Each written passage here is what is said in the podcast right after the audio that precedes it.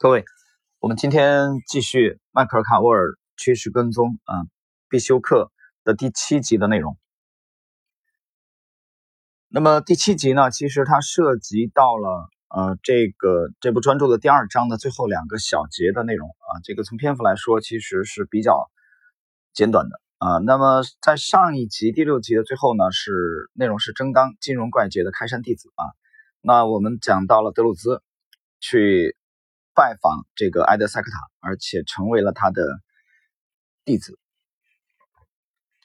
我们来看今天的内容。那么第一小节用逆向操作战胜套期保持者。长期趋势跟踪的业绩记录靠的不是运气。如果这些业绩记录只是纯粹的意外事件，德鲁兹也不会接受客户委托进行交易了。他认为趋势交易者具备一种回归常识的优势，其原因可以追溯到。他早期在经纪公司接受的培训，趋势交易者试图从套期保值者那里获得风险溢价。应该怎么来理解这一点呢？套期保值者，某类型的市场参与者，他们通常持有某个市场的头寸，试图以此来抵消持有相反头寸所招致的风险暴露。目的就是将有害的风险暴露降至最低。投机者及趋势交易者替套期保值者承担了风险。投机者接受期货市场中的风险，其目的在于从套期保值者极力避免的价格波动中获利。套期保值者做期货交易是为了转移风险，出现不利的价格波动时，套期保值者可获得补偿。那么，什么是期货？期货一般是指，呃，在未来某一时候就某种特定商品或金融商品以固定价格在期货交易场所所达成的合约。期货合约详细。规定了标的资产的质量和数量，为了方便期货交易，对这些资产进行标准化啊。其实大家看看期货的这个英文啊，其实 future，future 其实指的就是将来的意思啊。这个其实如果在围棋当中，我把它理解为就是后市啊。我们听友当中有懂围棋的人，你应该理解我的意思。那么围棋这个取实地就是实控，就是现货。那么后市。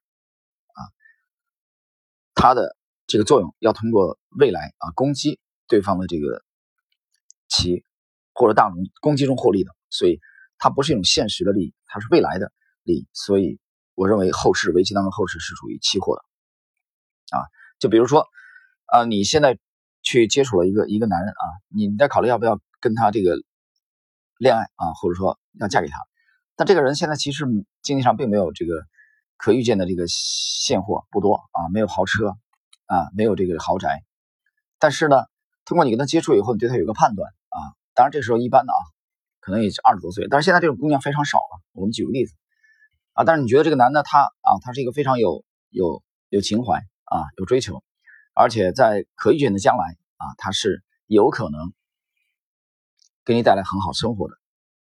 那么如果你选择了他，那么很简单，其实你这种做法就是期货。另外一种现在最常见的啊，小姑娘们嫁人的话，就是要看得清清楚楚的。那么豪车豪宅摆在面前啊，你这个拖鞋短裤是不行的。所以大多数姑娘现在嫁人，她们用的是现货的方式啊。你让老子看到你现在啊，你爹是做什么的啊？你爹在体制内吗？啊，你爹这个你家是不是豪门啊？对你是不是有车有房？家底如何？这就是现货。我刚才讲的那个第一个场景。其实是至少是那十几年前、二十年前的，当然我不也不排除这个年代，呃，有这样的姑娘，但是很难。为什么呢？因为家人都会给你压力，啊，就是没有把这个现货放在第一位的，太少太少。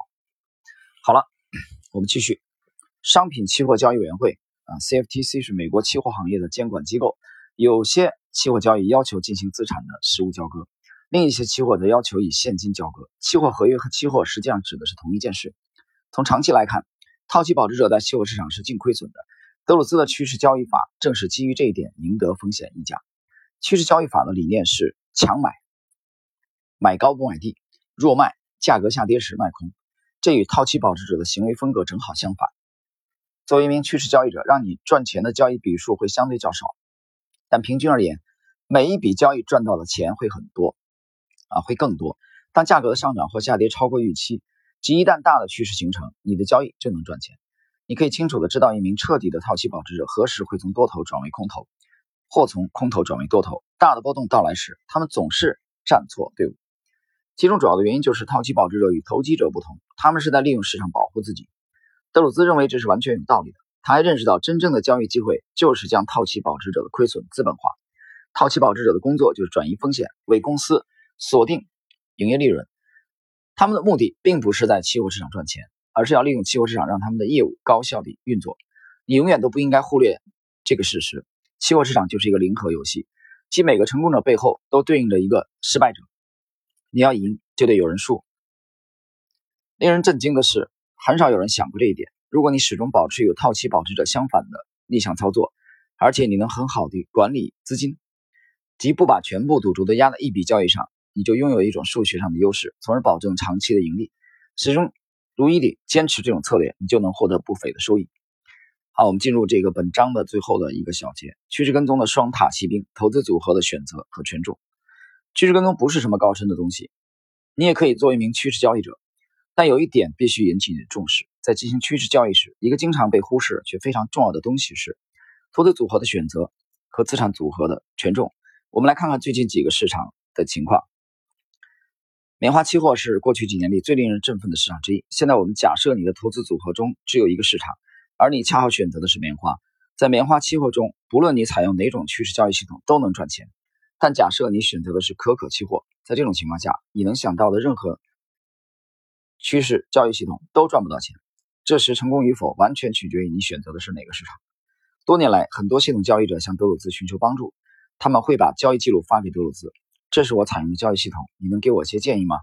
德鲁兹总是会先看他们是在哪个市场中交易，然后马上就能看出来他们是不是考虑了投资组合的选择问题。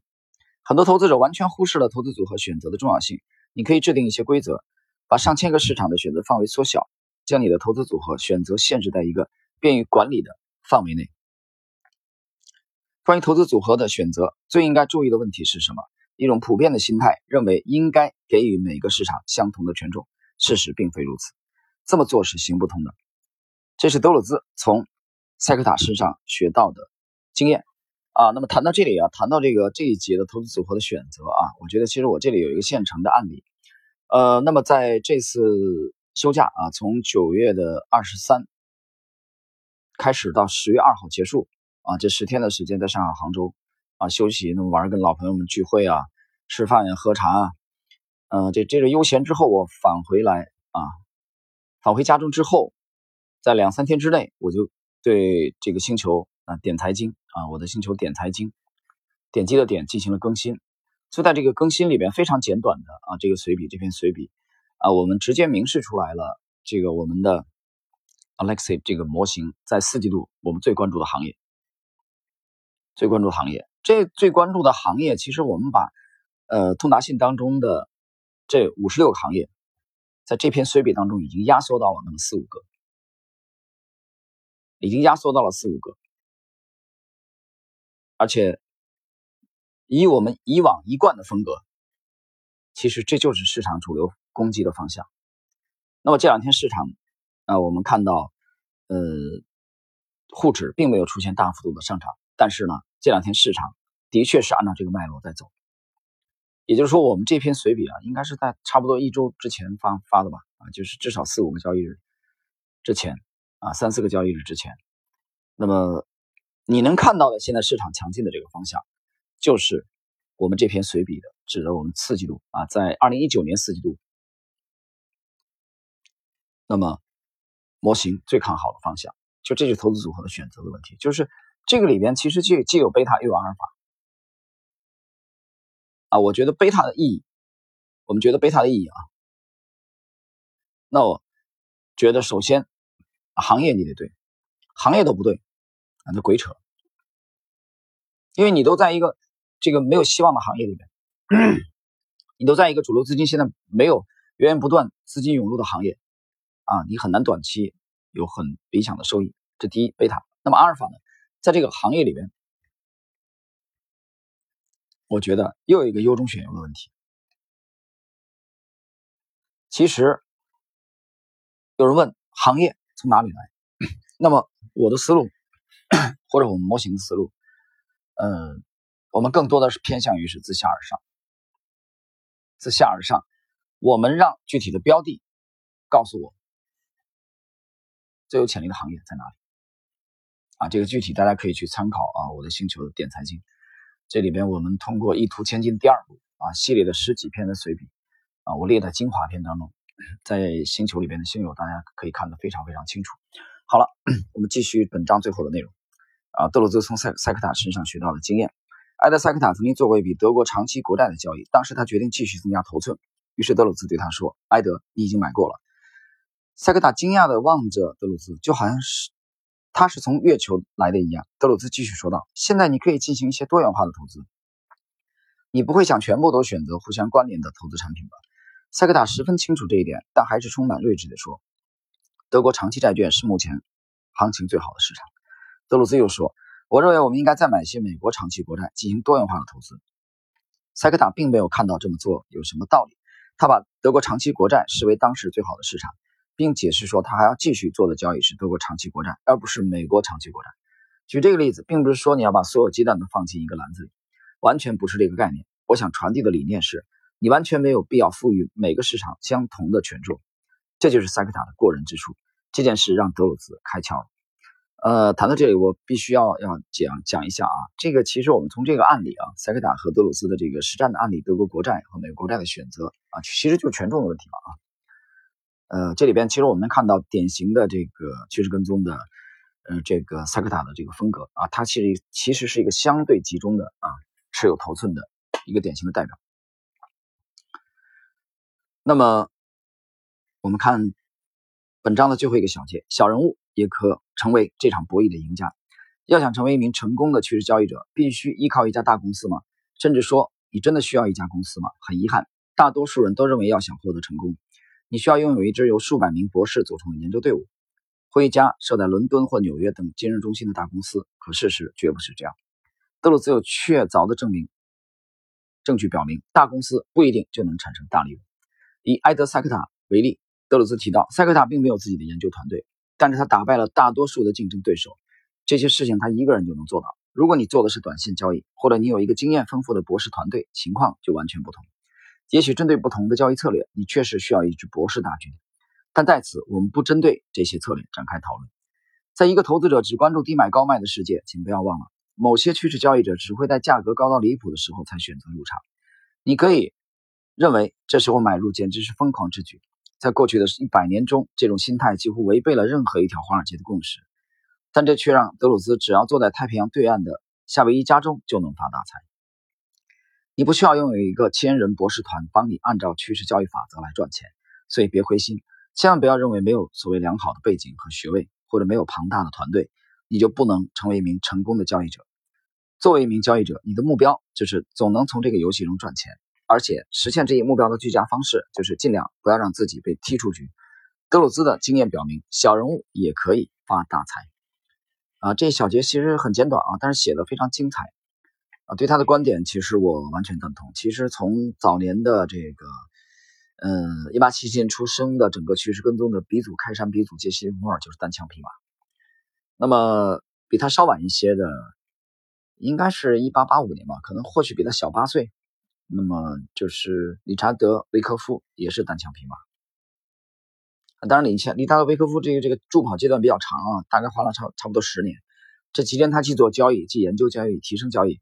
又出版他对市场的这个评论，这个啊培训啊，江恩我们就不谈了啊，江恩的这个和和这个利弗莫尔几乎也是同时代的人吧。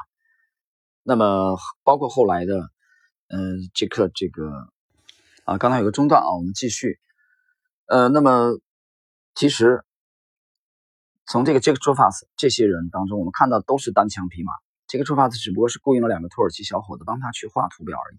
啊，包括后来的这个查尔华尔街的这个华华裔的这个呃美国人，这个啊美籍华人吧，就是这个杰瑞蔡，就是蔡志勇。你能看到典型的单枪匹马的这种这种特点。当然，其实你完全成了规模，或者你说你管理的资金规模过大，那这个时候实际上是需要团队的啊。你比如说，呃，大奖章的啊，这个西蒙斯他就需要团队。所以，嗯，很多的个人投资者而言。没有团队啊，没有这个博士啊，没有这个大规模的研报，并不是你没有成功的借口。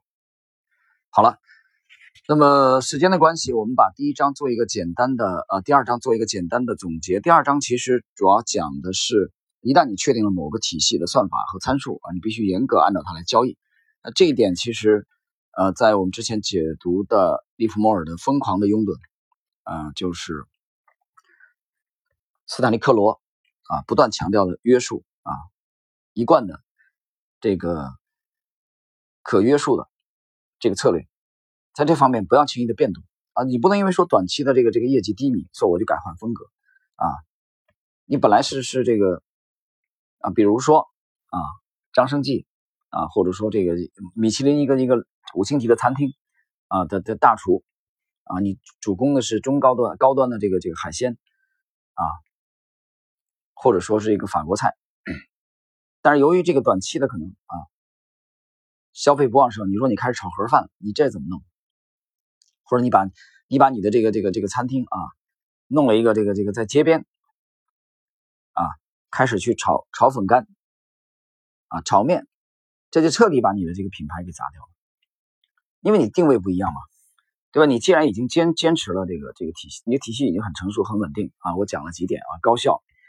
啊，那么稳定、可复制，这三点是最起码的。如果已经具备了这一点，那么你要做的，你要做的就是严格复制它，每年这么做就好了呀。